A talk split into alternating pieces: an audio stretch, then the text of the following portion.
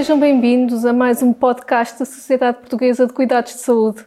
Temos connosco a doutora Adelaide Abreu, farmacêutica no Centro Hospitalar e Universitário de Coimbra e membro da secção especializada de assuntos regulamentares. Vem hoje falar aqui connosco sobre os processos de aquisição de medicamentos e compras de hemoderivados. Boa tarde, doutora Adelaide Abreu. Boa tarde, obrigada pelo convite. Eh, eu venho colocar já assim uma questão eh, sobre o procedimento de compras, o que nos pode dizer sobre esta área? Eh, relativamente ao procedimento de compras de medicamentos e outros produtos de saúde, fazendo parte de uma instituição do Serviço Nacional de Saúde, tenho que falar obrigatoriamente em compras públicas. E compras públicas, serviços partilhados do Ministério da Saúde, que é, funciona como uma central de compras com quem estabelece com fornecedores acordos quadro para fornecimento de medicamentos, tendo sempre como base eh, preços bases, estabelecimento de preços base. Portanto, sempre que as instituições necessitam de fazer compras de medicamentos, consultam o catálogo de aprovisionamento da saúde e fazem um convite a esses fornecedores para melhoramento de preços.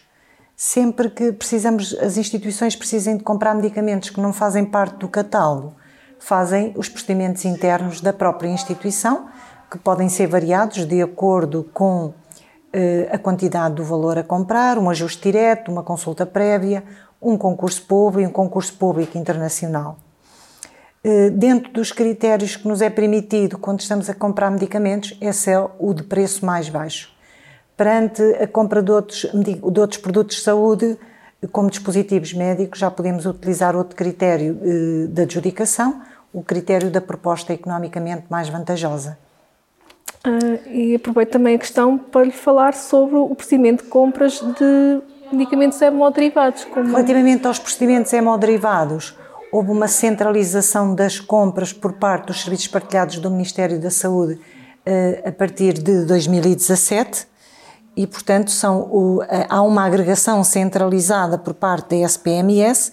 É a própria SPMS que faz a consulta aos fornecedores dos acordos quadros para um, estabelecer os fornecedores dos hemoderivados. As instituições o que têm é fazer a nota de encomenda a, aos fornecedores a quem foi adjudicado nessa agregação centralizada. Portanto, as compras de hemoderivados é feito por agregação centralizada. Eh, e, e, em relação às, à UE, ouve-se tanto falar em AUE, o que nos pode dizer Quando estamos sobre... a fazer aquisição de medicamentos, temos sempre de ter como critério normativo que o medicamento tem que ter AIM, ou seja, tem uma autorização de introdução no mercado. Mas nós também necessitamos no nosso dia a dia de compra de medicamentos que não têm AIM em Portugal, mas são medicamentos de importação. Dentro desses medicamentos de importação ou autorização de utilização especial, temos então os medicamentos com benefício clínico bem reconhecido, que são os medicamentos que pertencem ao Formulário Nacional de Medicamentos ou Extra-Formulário Nacional de Medicamentos, desde que tenham uma AIM em algum dos países da União Europeia. Depois ainda temos as AOEs eh, que podemos fazer ao Infarmed por doente.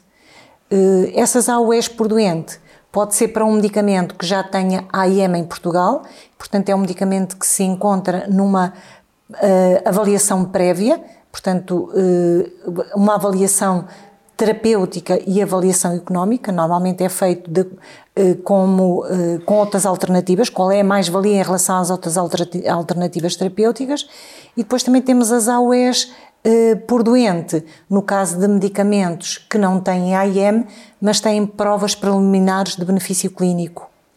E consoante o tipo de AOE que fazemos, são feitos ou ao DATS, ao Departamento de Avaliação de Tecnologias da Saúde, ou feitos ao DAM, ao Departamento de Avaliação de Medicamentos. Bem, hum, última pergunta. Quer deixar algum conselho para os farmacêuticos que trabalham nesta área? Eu acho que esta área é uma área trabalhosa, mas eh, desde que se trabalhe com qualidade, com segurança e no sentido da sustentabilidade do SNS, acho que é um trabalho interessante. Muito obrigada, doutora Adelaide Abreu, pela sua participação e disponibilidade e também por partilhar connosco os seus conhecimentos. Muito obrigada por ter assistido a este podcast. Continua a seguir-nos nas redes sociais do podcast da Sociedade Portuguesa Farmacêuticos de Cuidados de Saúde, nas diversas plataformas disponíveis. Muito obrigada. Obrigada pelo convite.